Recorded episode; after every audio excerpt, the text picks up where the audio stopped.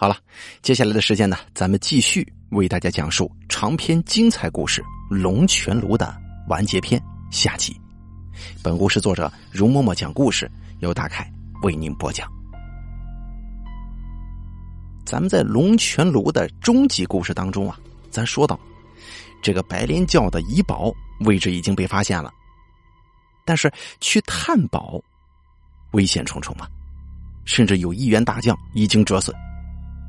那么后续根据汪老三跟张六爷一番探讨之后呢，就逐渐发现以及点破了这个山中的危险之处。比方说什么这个菌类孢子啊，比方说那些成群的蚊子呀，这些都是十分凶险的。那么他们在接下来的时间如何要克服这些重重困难去探宝呢？那么，且听咱下面为大家讲述的故事。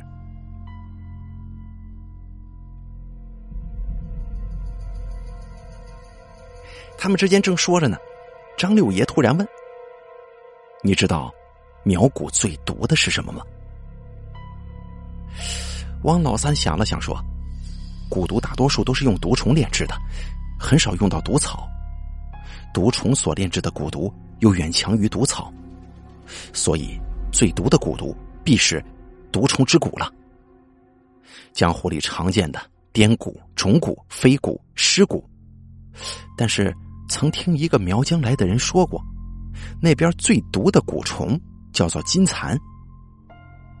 这金蚕蛊毒啊，是十二种毒虫互相厮杀残存下来的毒虫所炼。苗人还管那条毒虫叫做虫灵，也不知是真是假呀。张六爷说：“这金蚕蛊啊，我年轻的时候见过，那个苗人所言不虚。”这毒霸道的厉害，当年十多条汉子中毒的没一个能活下来，全部都是毒妇暴力而死，死状之惨，乃是我生平仅见。不过要说最毒，哼，这金蚕蛊啊，算不上第一的。王老三听了之后非常惊奇，这种传闻当中的蛊神都算不上最毒。那还有什么才能够得上第一的资格呢？这个时候，吴老太也正在一旁听着。他以前在栅栏里头啊，也听南来北往的恩客们说过这苗疆蛊毒之术，但是像张六爷解释这样清楚的，他还是第一次遇见。于是好奇心大起，他主动问张六爷：“六爷，你说最厉害的毒？”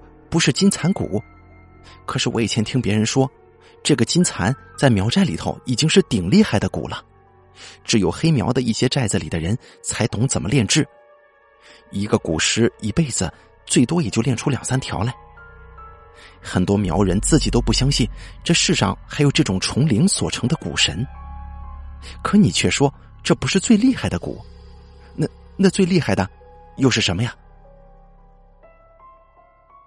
张六爷用手一指汪老三，又一指吴老太，笑而不语。吴老太一头雾水啊，什么意思？汪老三却明白过来了。难道说是有人来炼制人骨吗？这人骨是传说呀。张六爷笑着说：“刚才你还觉得金蚕蛊是江湖传闻呢，怎么人骨这种传言？”你确实不信了。原来呀，“蛊”这个字最早的含义是指一种谷物久存所生的小飞虫。《左传》里头啊有记载：“蛊之飞，亦为蛊；蛊久积，则变为飞蛊，名曰蛊。”但是从骨壳变成的飞虫与米糠不同，很明显，飞虫会飞，而米糠不能飞。很快，这种飞虫啊就被巫者所用，用来下毒。可惜年代久远，具体方式已经不可得知了。后来《十三经流书》里头啊就曾经提到过：“以毒药药人，令人不自知者，金律谓之蛊毒。”这里所说的蛊毒啊，就是苗人蛊术的原型。直到明朝时候的李时珍游遍三山五岳，在苗疆遇到了会尸骨的山人，才知道这种古书里所提及的蛊毒，并非是什么怪谈，而是真实存在的。他后来在所著的《本草纲目》里头也记载过：取百虫入瓮中，经年开之，必有一虫进食诸虫，即名曰蛊。所以，咱们可以得知。蛊毒此术大致就是分为两种，也就是前文曾经说起过的毒草蛊和毒虫蛊。这毒草蛊呢，就是用含毒的谷类、枯木之类的，任其发酵腐烂，所生成的毒菌或者飞虫，利用这类东西去下蛊。而毒虫蛊呢，就是咱们在日常小说里所见的那一种。让数十种毒虫互相攻击蚕食，以毒攻毒，取其最强，炼化成蛊。但是曾有传言，昔日一些苗疆的巫人还曾经利用人体来喂养毒虫，或者将人体作为毒虫厮杀的器皿。这样所产生的蛊毒的毒性远远强于其他方式所炼制的蛊毒。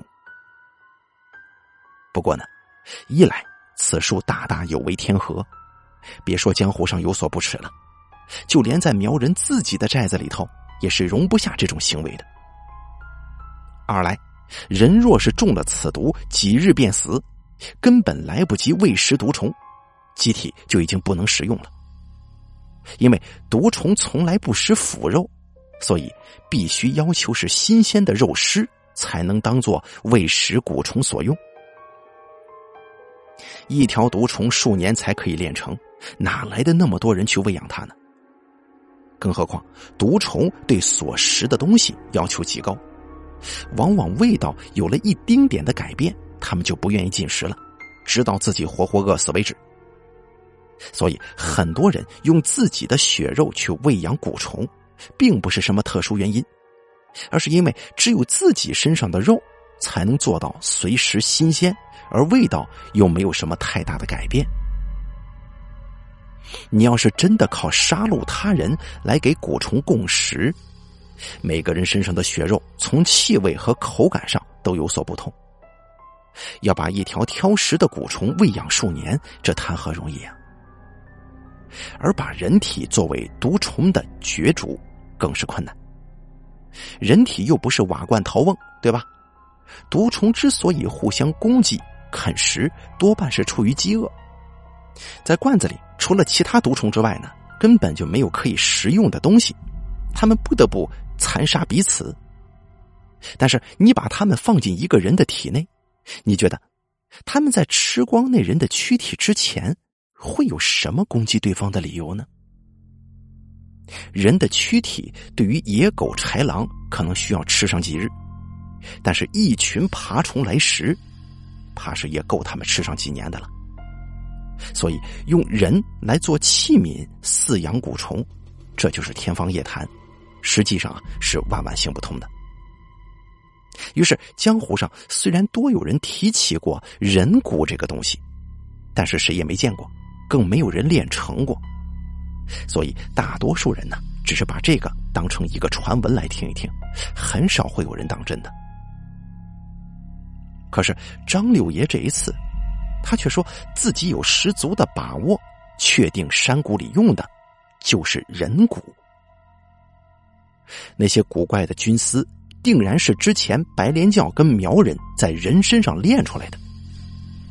只是这种蛊没有多大的用处，只能在夜间才能随着菌丝破土四散空中施毒。如果换了时间，换了地点，这种毒是毫无用处的。此毒随着毒菌而生，而这种毒菌却靠着人尸才能生长。最独特之处是，这种毒菌粉尘被人吸入体内就会自行生长，但是人却早就中毒身死。整个躯体就是一个带毒的大器皿，故而毒菌吸食养分生长，无形当中啊就会摄取毒素，所以这种毒菌就算隔的时间久了。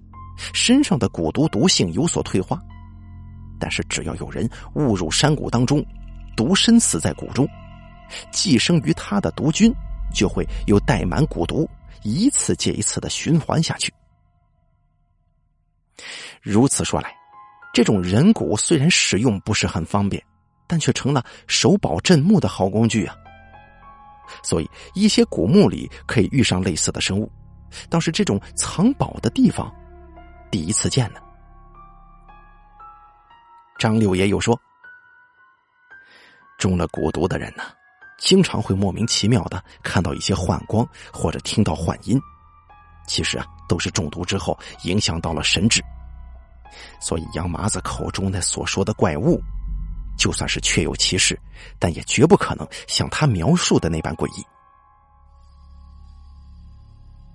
倒是这人骨之毒，却让张六爷明白了一些之前百般不解的事儿：为什么蚊虫不直接一拥而上，吸尽杨麻子的鲜血，而任由他四下逃跑？刚开始的时候，张六爷确实是把这事儿想得过于复杂了。虫毕竟是虫。哪里来的这种智商去跟踪中毒之人呢？又哪有那种耐心等待他倒下才会去吸食他呢？那如今这事儿啊，已经一目了然了。产生蛊毒的毒菌想要成长，一具存活着的人肉躯体，自然比一具死掉的人尸要好啊。所以那群蚊虫从一开始就没有被设计用来做杀人的工具。只是让已经中了蛊毒的人全身麻痹，乖乖的躺在那边，给毒菌生长，做一个合格的温床。只是没想到，杨麻子练过闭气的功夫，反应又快，这蛊毒没吸入多少，又及时发现了蚊虫来袭，结果暂时逃了一条性命。可是也撑不了几天了，毒菌在他的体内五脏六腑已经开始生长。但终究是吸入的不多，杨麻子自身也始终保持清醒。蛊毒的毒菌又被人体自身的异物排斥能力所消融，最终没能够做到破体而出。但杨麻子的体内却已经被蛊毒给搞得一塌糊涂了，所以杨麻子临死的时候，那一口口的污血，都是被毒菌所致。吴老太听着张六爷跟汪老三又是低声商量了小半个时辰，才让他去把那赵老四找来。而吴老太这个时候啊，听张六爷解释，他坚持找赵老四来的缘由，一是为了驱避蚊虫，二呢，若是天降着雨，这菌菇之类的是不会出土的，那就算出土，他们自身的粉尘也会被雨水打湿，不可能散到空中。也不可能被人吸入体内，有中毒的危险。这个赵老四来了之后啊，张六爷把目前他跟汪老三推断出来的事情掐头去尾跟他说了个清楚。而赵老四表示一切都听张六爷的，只是啊，他那个求雨的手段需要去那个山谷四周转一下，看看天时和四周的卦位。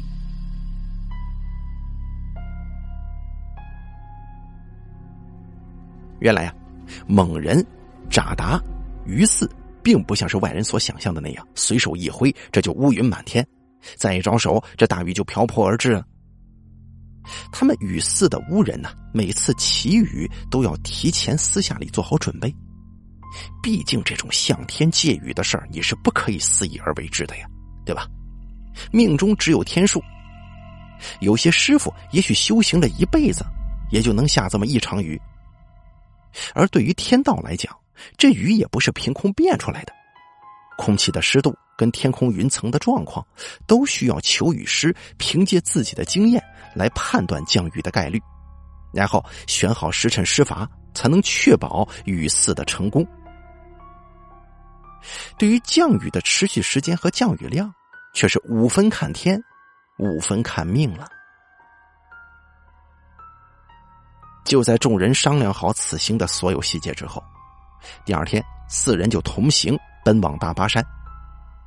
按照杨麻子留下来的地图，没几天，几个人就摸到了那条山谷的谷口。赵老四立刻在那山谷外头四处转悠起来了，还爬了附近的另外几个山头，直到傍晚才回来。张六爷问他情况探查的怎么样，赵老四笑着回答说：“哼，运气不错呀，明天晚上月半的时候啊，就可以鱼肆起雨了，估计下一两个时辰的雨不成问题。”而先行入谷探路的汪老三，这个时候也返回了驻地，说他也发现杨麻子之前留下来的路标痕迹了。树枝上的布条跟树干上用刀弄出来的划痕，全部清晰可见。杨麻子之前好几个时辰在谷里探路，才探出一条入谷的小道，而他们有了这些标记，不用两三个时辰就能进到山谷的内部，也就是杨麻子。遇袭的那处地方，张六爷掐指算了算，定下了几人入谷的时刻。吴老太也被要求跟着众人一起行动。张六爷说：“多个人手总是好的。”可是吴老太自己心里明白，那是赵老四跟张六爷对汪老三防着一手呢，怕把吴老太留在外头做手脚什么的。王老三对这件事儿也早有所料，吴老太也没什么异议，于是几个人就各自准备自己要入谷带的东西了。山谷外的几个人驻地里的东西又多又杂，不能每样都背在身上入谷。你从山外背到巴山那是小事儿，也轻松，但是你要背着这些东西在谷里做活大为不便呢。谁都知道轻装简行的好处。很多时候，生与死就看你行动快慢了。你要是背着百来斤的行囊，怎么能快得起来呀？吴老太由于不需要做什么，所以他身上所带的都是一些食物和饮水。张六爷的意思是，谷内的一切东西能不碰就不碰，谷里的野果水潭更是不能当成给养补充。那一切吃的东西、喝的东西，都只用他们从谷外带进来的。而汪老三他们三个人所带的东西都撑不了许多，都是一些绳索、火烛、药品和必要的防身武器。到了第二天夜半，月亮刚刚升到空中最高处的时候，一直闭目养神的赵老四猛然跳了起来，说道：“时辰到了。”咱们走。之前赵老四已经独自一个人去施了于四的法术。虽然吴老太对着猛人祈雨是非常好奇的，但他呀也知道江湖上的一些忌讳。张六爷跟王老三自然也不会跟着去看那赵老四求雨是怎么个手段。张老四回来之后啊，只是告诉他们这事儿成了，估计这雨呀下一个半时辰。算时间，雨停的时候天能刚刚好亮，这样他们就有差不多三个时辰，这个时间去寻找那宝藏。到了第二日的正午，无论如何，他们都要沿着原路出谷，不然恐怕他们又要在那个山谷里待一个晚上。可是这回没了赵老四施法求来的大雨，他们几个人会遇到什么？那就只能听天由命了。一见赵老四已经动了起来，吴老太几个人也紧跟着他，一头扎进了那谷中的密林里。之前虽然杨麻子说谷里没有什么猛兽，又是一个死地，但江湖行事，万事小心，总不会出错嘛。赵老四三个人隐隐的组成了一个三角小阵，把吴老太护在正中间，又沿着杨麻子之前留下来的标记。一步一步的探进了山谷的深处，吴老太几个人之间也不敢太多话呀，只是低头赶路。不知道从什么时候起，林中渐渐开始起了风。赵老四低语一声：“马上雨水就要下来了。”算路程，杨麻子遇难的地方就在这附近，大家一定要留神呢。听了赵老四的话，张六爷跟汪老三都把怀中的枪掏出来了，盯上了活。虽然知道，真要是遇上杨麻子遭遇到的那些东西，枪这玩意儿啊，压根儿就派不上什么用场。可是终归啊，把这东西掏出来，能让心安一些。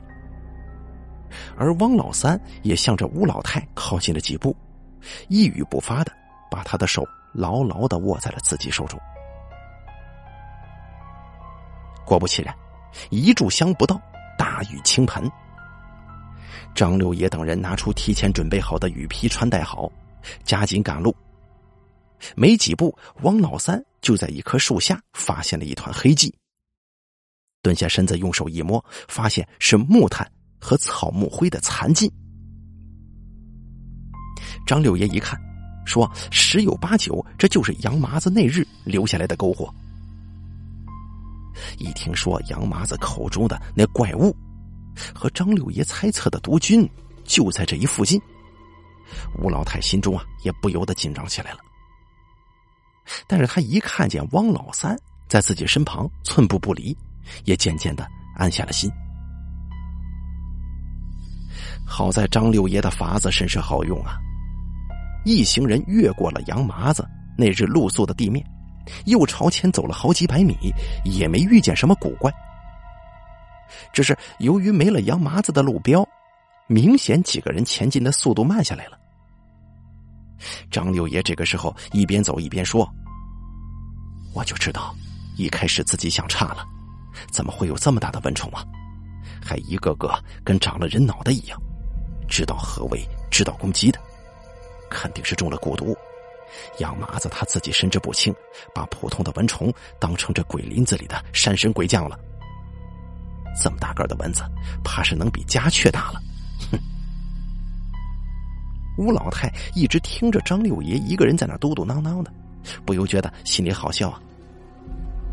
王老三跟赵老四也时不时的笑着附和几句，一时之间，这紧张的气氛缓和了不少。雨这个时候越来越大了，林中又没有什么现成的道路，只是靠几个人挥着开山刀自行开刀。四个人三把刀，唯一的一个油布火把在吴老太手中。大家害怕雨水熄灭了火把，又让吴老太支了一把伞盖在这个火把的上方。四周黑漆漆的一片呢。吴老太一言不发的听着三个男人互相之间的调侃，渐渐的也把笑容挂上了嘴角。就在这个时候，赵老四那个方向突然有人低声哀嚎了一声。吴老太迅速将火把的光亮照向那边，刚好看见一个人影一头栽了下去。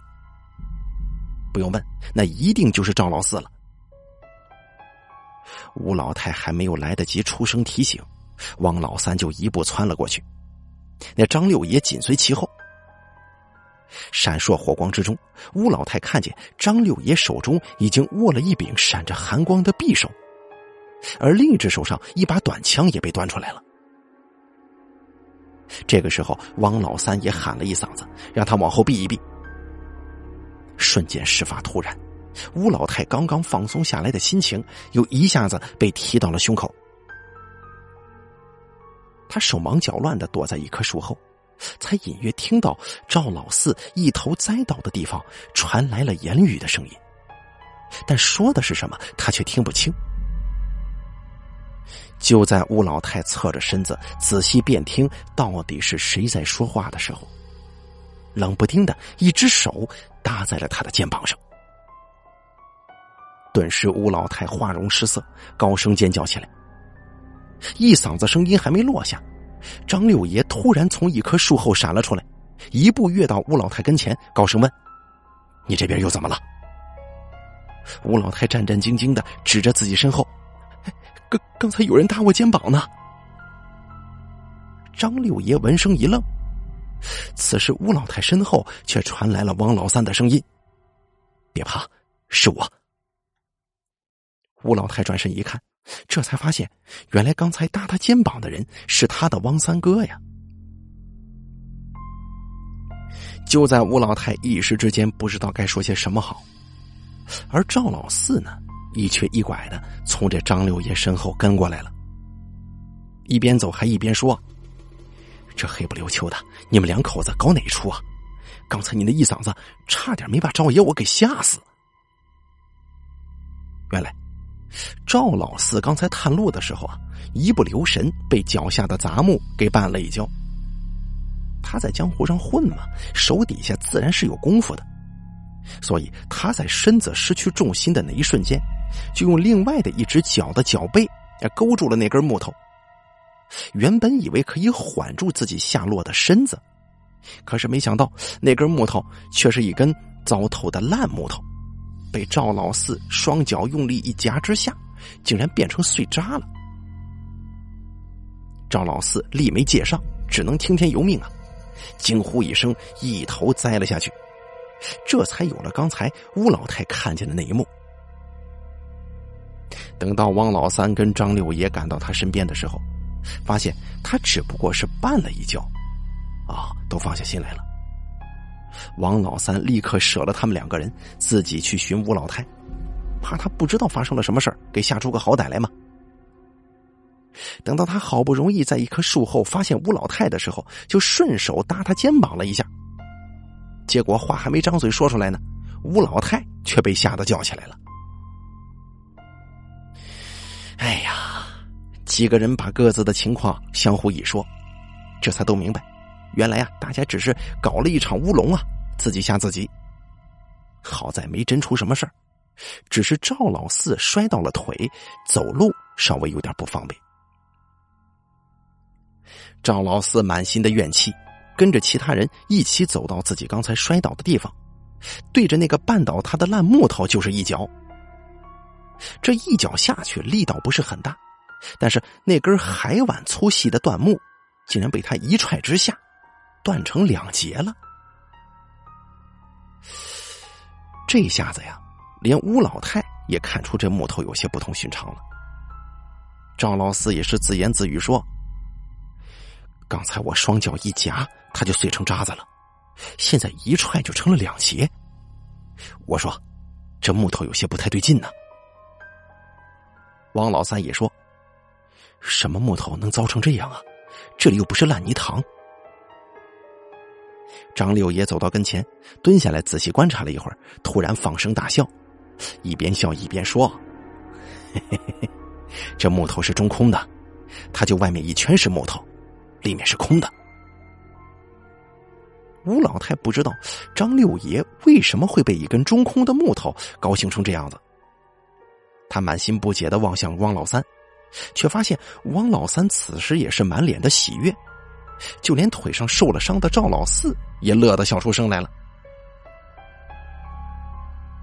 张六爷见吴老太如此不解，就赶忙对他解释：“妹子，这木头可不是普通的木头，它是银翘子，是运银子用的。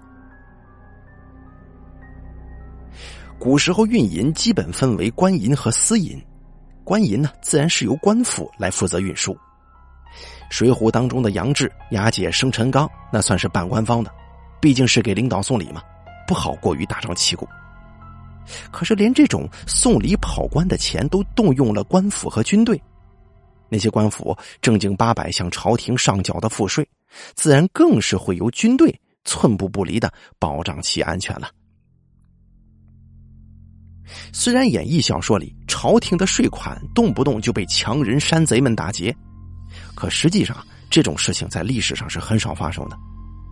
随随便便的一个千人步军营，再配上几十骑搭弓射箭的轻骑，那真的不是农民落草山寇可以对抗的吗？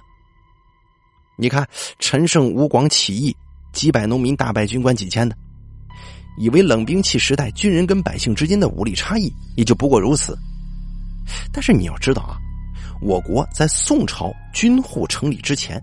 是压根几乎没有什么所谓的职业军人的，朝廷打仗的时候啊，都不过是临时拉起来一支由种地打铁的农民所组成的军队。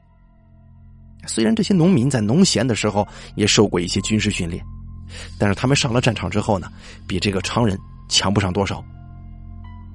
所谓历朝的百战精锐，那可真是一场场战斗残活下来的士兵，靠着经验和鲜血才形成的。可是，一旦战事平息，这些士兵呢，又会被送回原籍，继续种地去。所以，中国历史上啊，经常发生以少胜多的战役。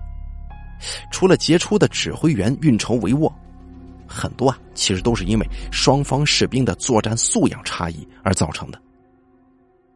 很多朝代的所谓强军，比如三国时期，只是因为战争持续时间过长，从农院田舍处征来的士兵一直没有机会返回家乡继续种地而已，啊，并非是官家的练兵方式有了什么职业化的改变。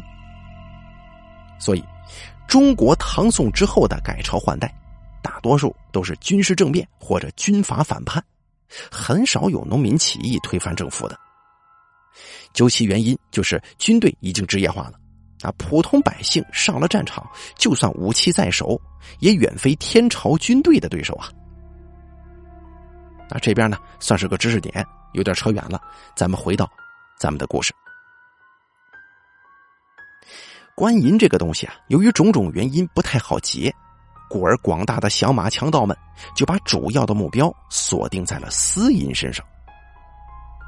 说到私银，这里就离不开钱庄和镖局。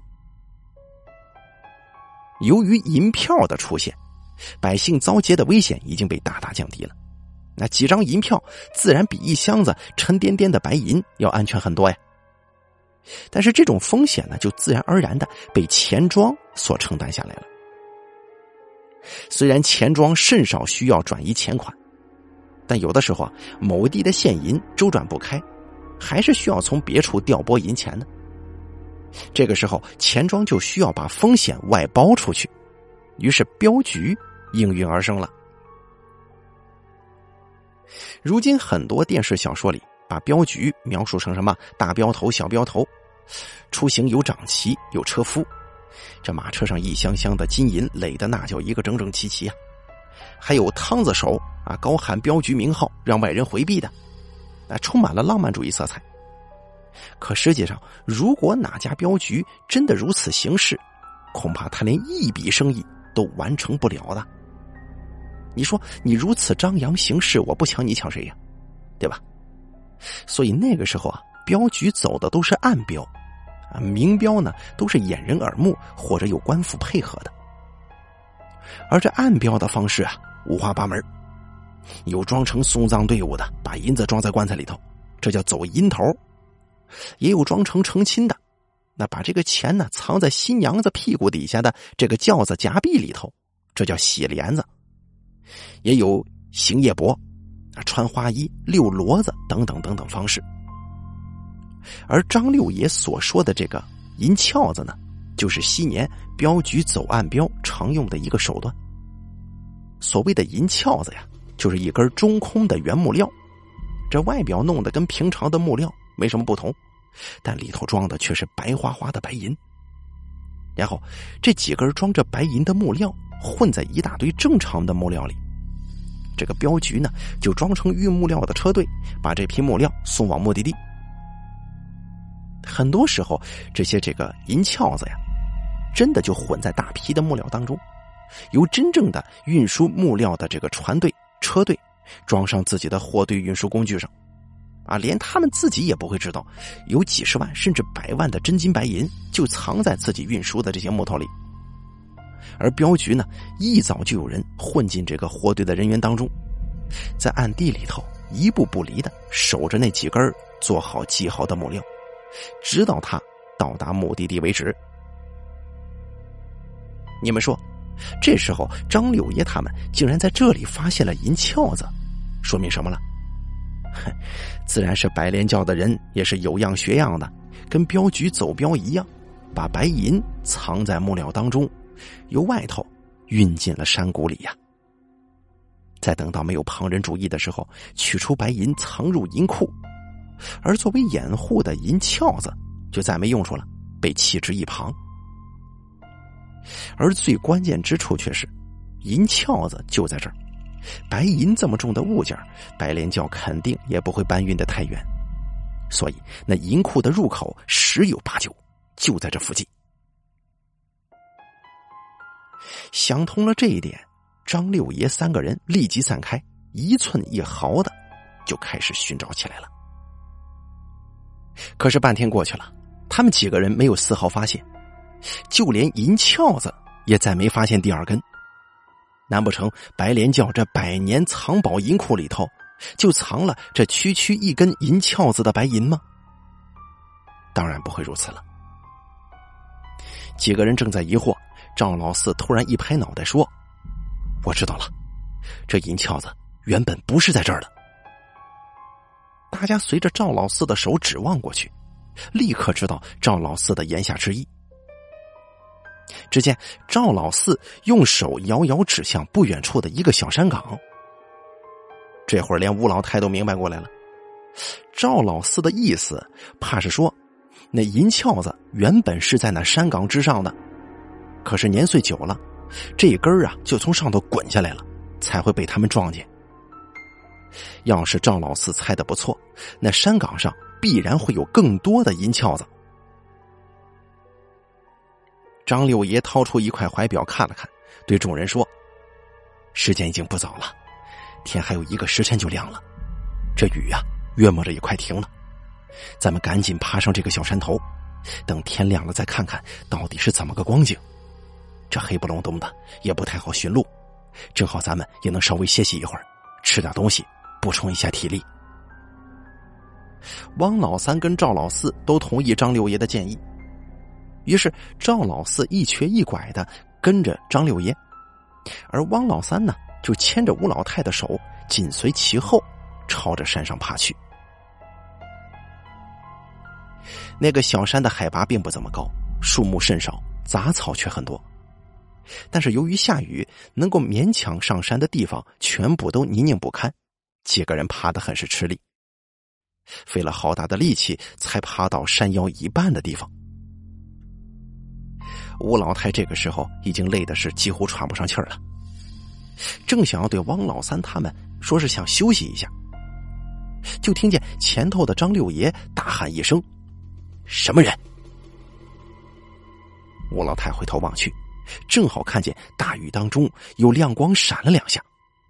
然后就听到了清脆的枪声，穿过重重雨幕，传到了自己耳朵里。那是张六爷的枪声。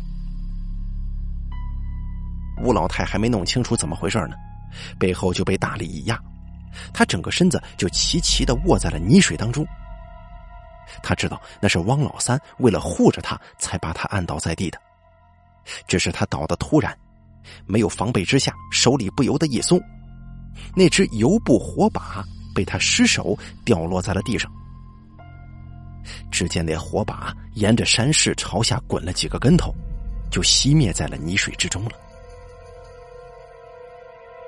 这下子，四周整个就暗下来了，雨又下得急，一点光亮都没有，就连近在咫尺的汪老三都看不见了，只是感觉到汪老三那粗壮有力的手掌还压在他的后背上。这个时候，王老三手里的枪也冒出了火光，枪声震得吴老太的耳朵里嗡嗡作响。但是借着汪老三短枪的那几朵枪火微暗的光亮，吴老太赫然发现，就在他们前进的方向，有一个格外高大的人影立在当场。枪火的照亮之下，吴老太隐约看见那个人硕大的脑袋上。竟然长着血盆大口、青面獠牙。吴老太心中不由一紧，她只有一个念头：这是什么怪物呀？所有的事情都发生在转瞬之间。吴老太听见耳边几声枪响，隐约当中看见了那个怪物的剪影。赵老四失声惊呼，几乎都发生在同一时刻。但就在那几声枪响之后，一切又回归到了平静，什么声响又都没有了，只剩下淅淅沥沥的雨声。吴老太不知道究竟发生了什么，只是一直被汪老三的大手摁在泥水当中，有点气短胸闷，可是也不敢出声询问。突然之间，他感觉到汪老三的手渐渐松开了，将他从地上扶了起来。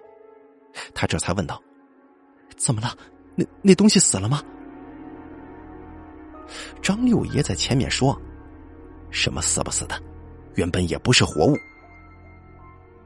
赵老四这个时候出声说：“哎呀，刚才吓死我了，以为是阎王来收命了，原来是这么一个破东西。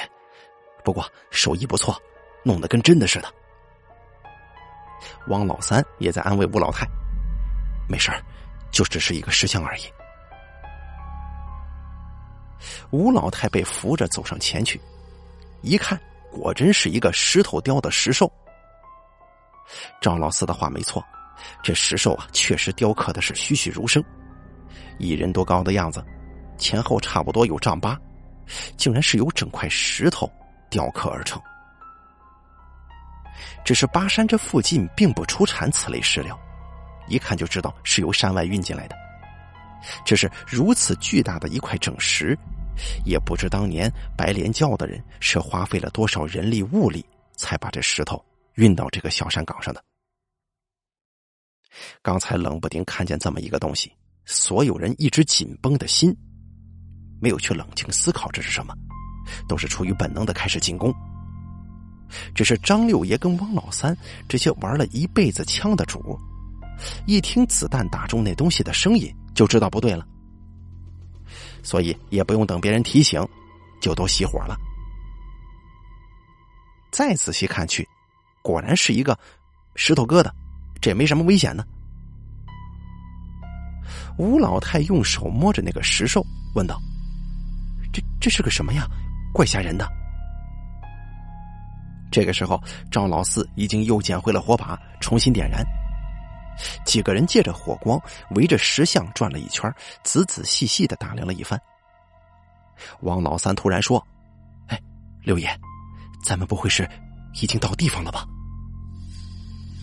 张六爷点了点头，说：“八成是到地方了，入口就在百步之内。”吴老太听得一头雾水。赵老四这个时候在一旁说：“嫂子，咱们找到地方了，这下子咱可有钱回乡下买地起楼了。”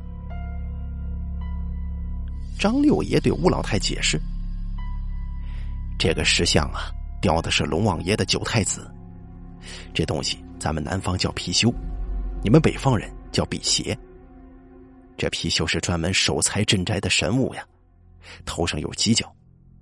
一般咱们百姓家里都是单脚的，叫天禄；皇家官家的都是双脚，这才叫辟邪。不过那都是以前老人们的说法了，现在都没人讲究这些了。不过这种貔貅我倒是第一次见，怎么有三只脚呢？吴老太闻声望去。果然，那石兽一人多高的头顶上，赫然有三只大脚，中间的那只格外的长，而两边的那脚呢，却弯弯的向内收紧。张六爷说：“古书上这个东西是分公母的，雄名皮，雌为修。什么龙生九子，都是后人的牵强附会。我看看石兽的纹饰，应该是个公的。”也不知道母的在什么地方啊？古时候人们都觉得百物有灵，特别是一件经常被前人把玩的物件，会有主人的精魄依附于上。所以现在很多人啊都不敢去碰以前的旧物，就是担心会被一些不干净的东西给缠上。但是旧物又分传家的跟起土的。也就是祖辈传下来的，跟从地里挖出来的这个区别。古董圈里头啊，对这个有更加详细的分类。他们管家传的古物称为孙家，从别处收回来的叫赃家，从地里面挖出来的是童家。但是如今呢，没什么人敢提童家了，都归到赃家里面了。但是童家的东西依旧是存在的，所以家里每年都有几个活。啊，就是客人呢弄来一些稀罕的物件，找家里人把把关。倒不是让我们家里人给分个真伪，是想看看这东西干不干净。而这类呢，一般都是童家的物件。家里人一般做完了事儿，就会把东西交还，说一句：“这东西挺好的，很干净。”啊，屋主这个时候就明白了，放心，交上钱拿东西走人。如果碰上了一些物件有点脏的，家里人能弄干净的也会说，东西不小心给你弄脏了，但已经帮你弄干净了。但是如果遇到我们家里人清理不掉的，也会给人家交代一句：“哟，您这东西有点脏啊，小心别弄脏了手。”这话一说，物主都会心神领会。至于东西怎么处理，就随他们自己的心愿了。咱们前头所提的只是一般的东西啊，但是有一样物件却是常人所接触不到的，那就是这种金山银山的藏宝之地。家里人认为，一切原本没有生命的东西之所以会有灵性的体现，都是因为人的意志附在了上面。正如武士的刀剑，藏石家的顽石，而金银之物究竟能染上多少人的贪欲呢？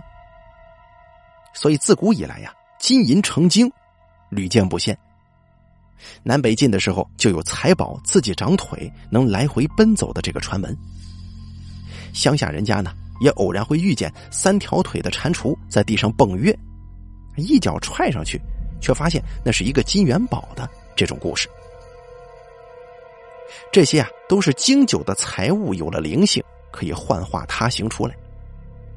于是自古以来，官家的银库或者说是民间的钱庄大门口啊，都有貔貅之类的神兽镇财，以防金银有了精魂，做出一些异常的事情。所以现在银行门口的石狮子，也就是传承这一传统了。只是这类传说，闻者虽多，见者却少啊。没有人知道究竟是否有这类事情的发生，但是张六爷他们突然在这种荒郊野岭遇见了镇财的石兽，那意味着什么？自然不言而喻。所以几个人都很是兴奋，一直以来费尽心机寻找的钱库，如今可以说就近在眼前了。他们怎么能够保持内心的平静呢？张六爷几个人凑在一起，低声商讨了一番，觉得既然这个石兽仍旧在这里，那银库的入口应该就在附近。守卫怎么可能离自己要保护的东西太远呢？对不对？而且这个公的貔貅在外，母的必然就在银库当中，一雄一雌永远都是这般相互对应的。那个死去的杨麻子又曾经说过。整个山谷是一个藏风平的聚财地形，而这处山岗的位置正在平复的正当中。看这风水，那银库在这里的机会是最大的。只是这个山岗子在下面看的时候啊，地势并不高，但是几个人爬上来的时候才发现，这个山岗子背后是依仗着一座悬崖的，这个地势啊，陡然之间就高上去了。几个人在山脚下被树木遮挡，并没发现。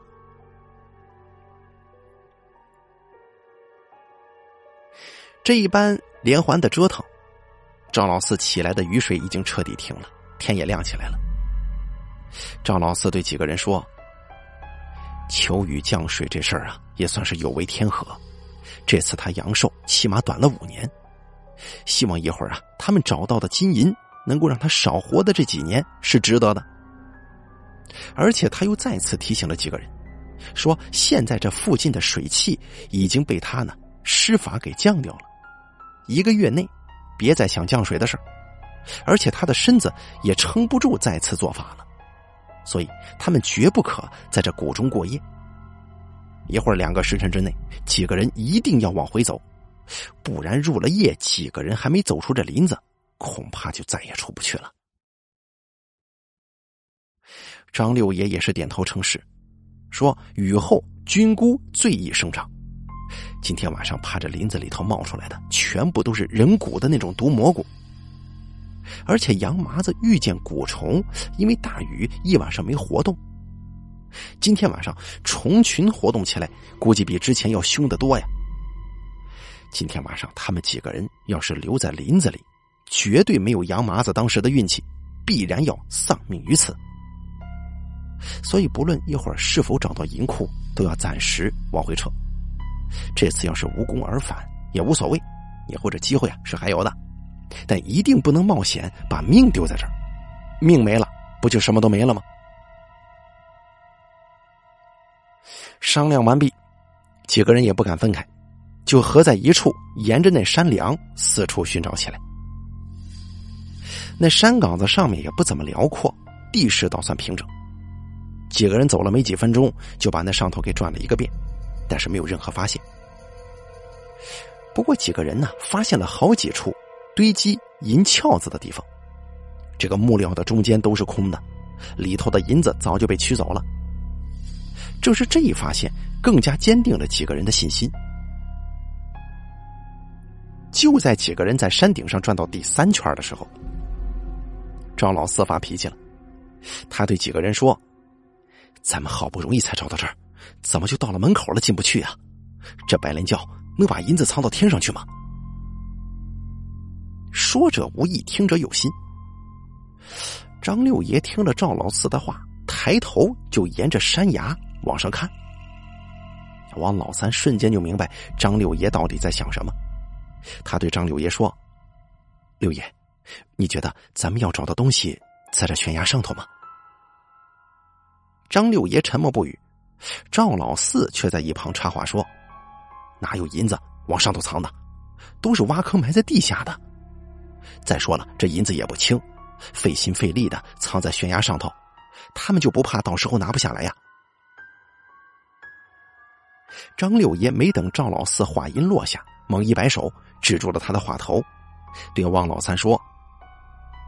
我呀，年纪大了，眼神不好。老三，你看看，那崖子往上五亭快三的地方，是不是有个洞口啊？王老三闻声朝着山崖望过去，半晌才确定，好像是有一个，我看的不太真切。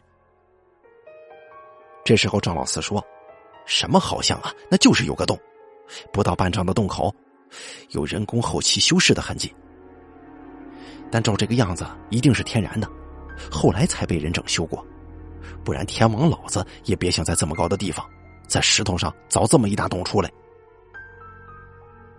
赵老四年轻的时候，可是在草原上放过牛羊、赶过马群呢，目力远远好过汪老三几个人。他放眼一看，远比其他人要看得清楚，所以大家一听他如此这般说，全都信了九成。几个人躲在一旁，又是一番商量。汪老三决定自己爬上去，先查探一下。啊，他的意思是，那个山崖虽然是高，但一路上有杂草树木可以借力。刚刚他又在山崖子下头粗略看过，果真发现了一些前人上山的痕迹，也有路迹可寻，爬起来并不算难。而且几个人当中，他的身手是最好的，这个活实在没有其他更好的人选了。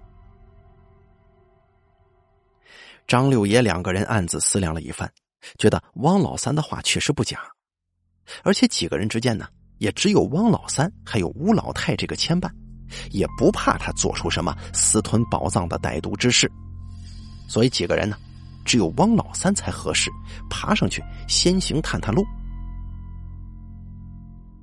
事情决定下来，吴老太自然是担心万分，可是江湖上的男人做事儿，女人是不能左右的。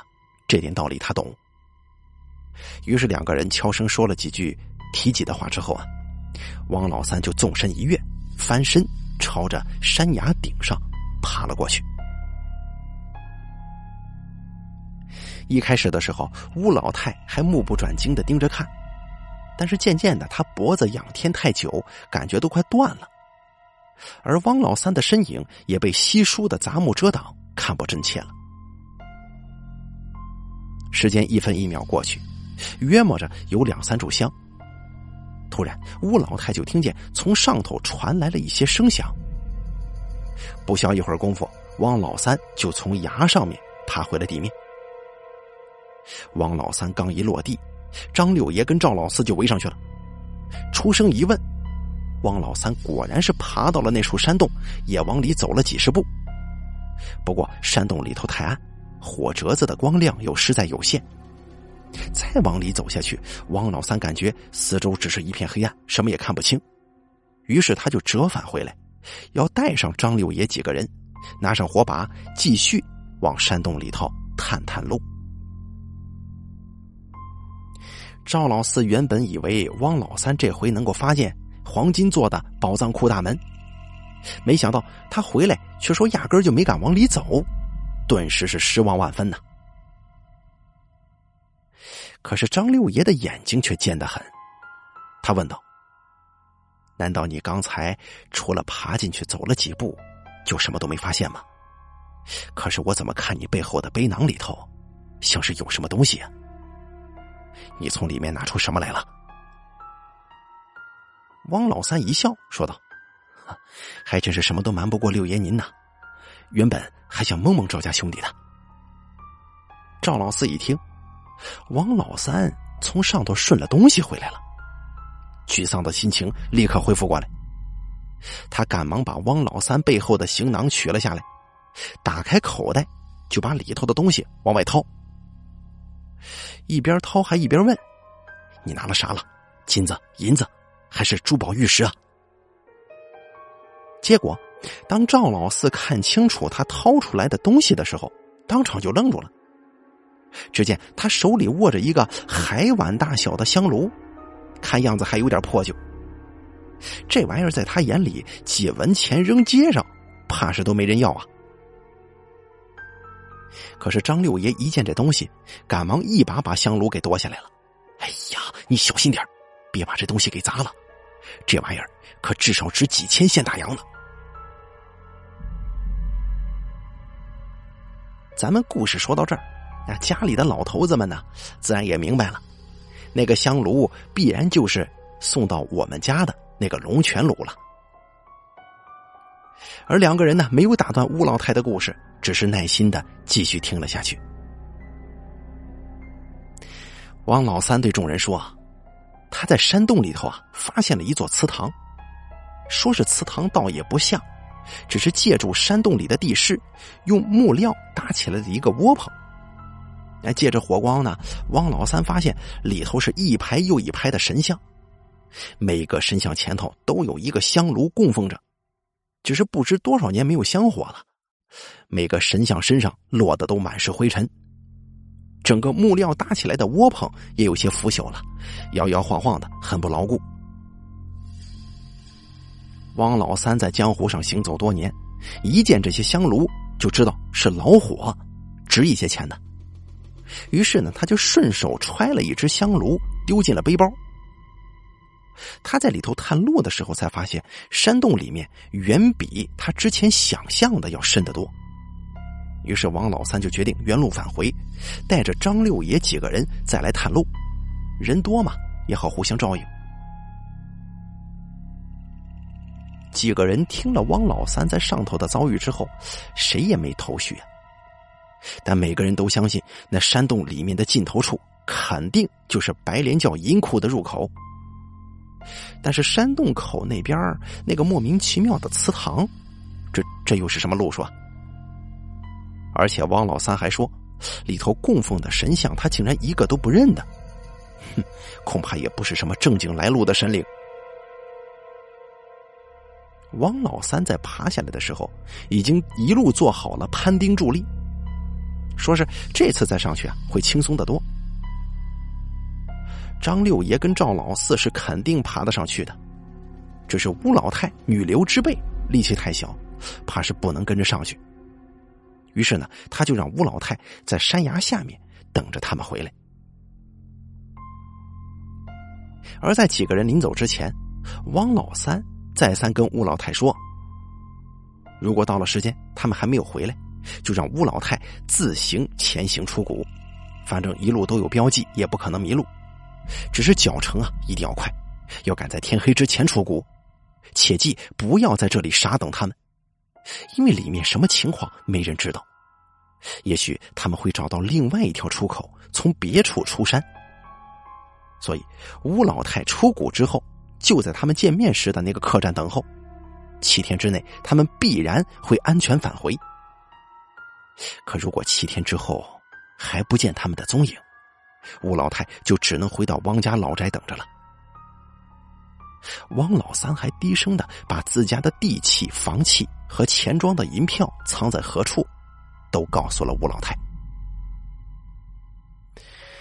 哎呀，吴老太一看汪老三这完全是一副托孤的架势呀，眼泪当时就夺眶而出了。汪老三却没有半声安慰，带着张六爷两个人就朝着山崖顶上攀爬了上去。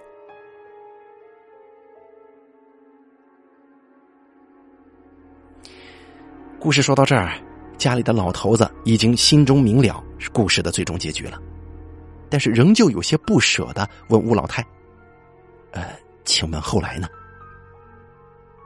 吴老太淡淡的说。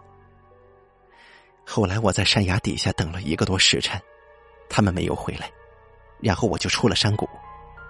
我在谷口又等了他们七天，吃掉了所有的干粮之后，我就回去了之前的客栈，又等了他一个月。身上的钱花的差不多了，我就回到了他家的祖宅。这一等啊，又是几十年呢。乌老太此言一出，让老头子们都有些吃惊。虽然彼此接触的不多，但吴老太那个性刚烈异常。两个人从他的言谈举止当中就可以看得出来。原本想着吴老太必然是要在那山谷当中殉情赴死的，可是他却听从了汪老三的托付。这到底是为什么呢？吴老太也看出了两个人的不解，老太太浅浅一笑说。我当时已经怀了三哥的骨肉，他自己还不知道。我知道他那个时候是凶多吉少了，但要是我要死了，他们汪家不就绝后了吗？我得把他的孩子养大，才算是对得起他呀。家里老头子一听，心想啊，这个老太太从来没听说过他有个什么儿女啊。看来当时他那孩子最终应该是没保住。吴老太知道老头子在想些什么，直接说：“我身子一直不好，胎气也不稳，五个来月的时候，那个孩子就掉了。我知道我对不起王家老三，但是那都已经过去几个月了，我那份想死的心也淡下来了，只想好好的守着汪家这份产业，等着有一天，说不定汪老三就回来了呢。我不能把他的家就那样丢在我手里吧。”吴老太说到这里，家里的老头子已经明白过来了。吴老太毕竟是做过姚姐的，以前在这妓院当中的姑娘，为了防止怀孕，从小啊就要被灌一些汤药，很多姑娘还没成年，就已经被药石弄得失去了生育的能力。什么青瓦烘焙柿子地、喝水银、灌藏红花，这手段无所不用其极。吴老太。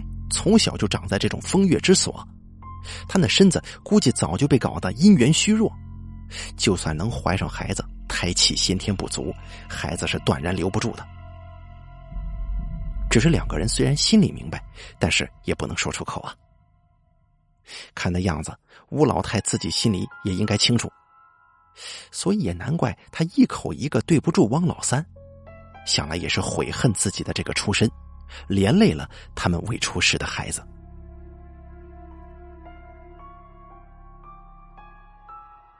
家里的老头子这番小坐，一坐就是半个下午。但故事听完了，也始终不知道乌老太究竟让他们干什么呀。两个人出声一问，乌老太就笑了：“我找你们来呀，就是想说这个故事给你们听的。我的身子我知道。”我是活不过下一年了。最近这段日子呀，我总是梦见汪老三他们几个人，梦里他们说要来接我。我知道我的大限之期也就这几天了，但是我不想让这个故事就此消失，起码也得多几个人知晓。你们放心吧，那个香炉我已经没用了。这么多年，那是三哥留给我的最后一件东西。我后来日子过得再苦。也没想打这个东西的主意。我早就知道他值些钱，但他呢，却是三哥留给我的念想，我舍不得呀。可如今我要走了，这没用的东西就留给你们家了。我也知道你们家是干嘛的，所以东西给你们，我放心。我还有三箱子东西在里屋，改天你们也找人过来拉走吧。那是他们汪家几箱子的册子，也许对你们会有什么用处。可惜当年日本人来了，烧了半屋子，后来又经逢文革，又烧了十几箱，最后我才保住了这么三箱啊。老头子听了，只是低头相谢。吴老太的话听在心中，有着说不清楚的凄凉。最后，吴老太说：“当年杨麻子的地图也在那个箱子里，用红布包好了，一并给了我们。”老头子们一愣，那可是故事里白莲教的银库啊！乌老太见两个人有些发呆的望着他，笑了笑说：“东西给了你们，你们怎么做随你们。”那一路上，张六爷发现了好几处万人坑，都是当年修建银库跟运银的白莲教众。他没说，怕吓到我，可是三哥悄悄私底下都告诉我了。我知道，因为这个秘密已经死了很多人了，我不想再有人为了这笔莫须有的银子再丧命。只是，我想托你们的事情就是，如果今后你们能有那个大能耐，进去了那个山洞，发现了三哥他们的尸体，请把他们都带出来，好好安葬。如果可以的话，请你们把三哥跟我埋在一起。我前几天呀，买了一块风水特别好的坟地。特意选的是一个双人的墓穴，三哥应该会喜欢的。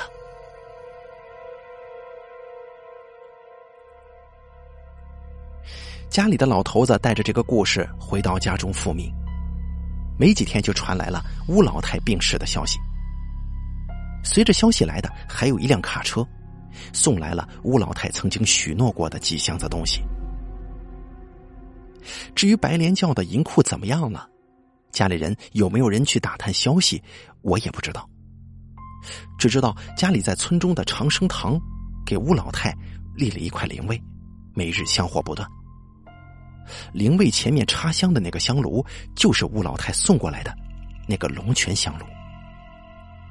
家里管事的老头子发话了，说以后有机会寻回了汪家老三的尸骸，就连同这个香炉一起和吴老太埋于一处。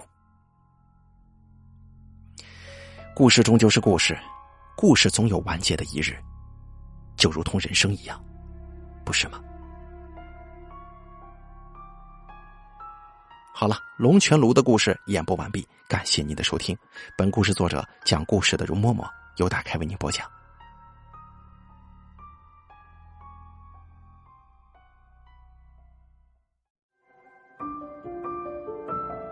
本期故事演播完毕。想要了解大凯更多的精彩内容，敬请关注微信公众账号“大凯说”。感谢您的收听。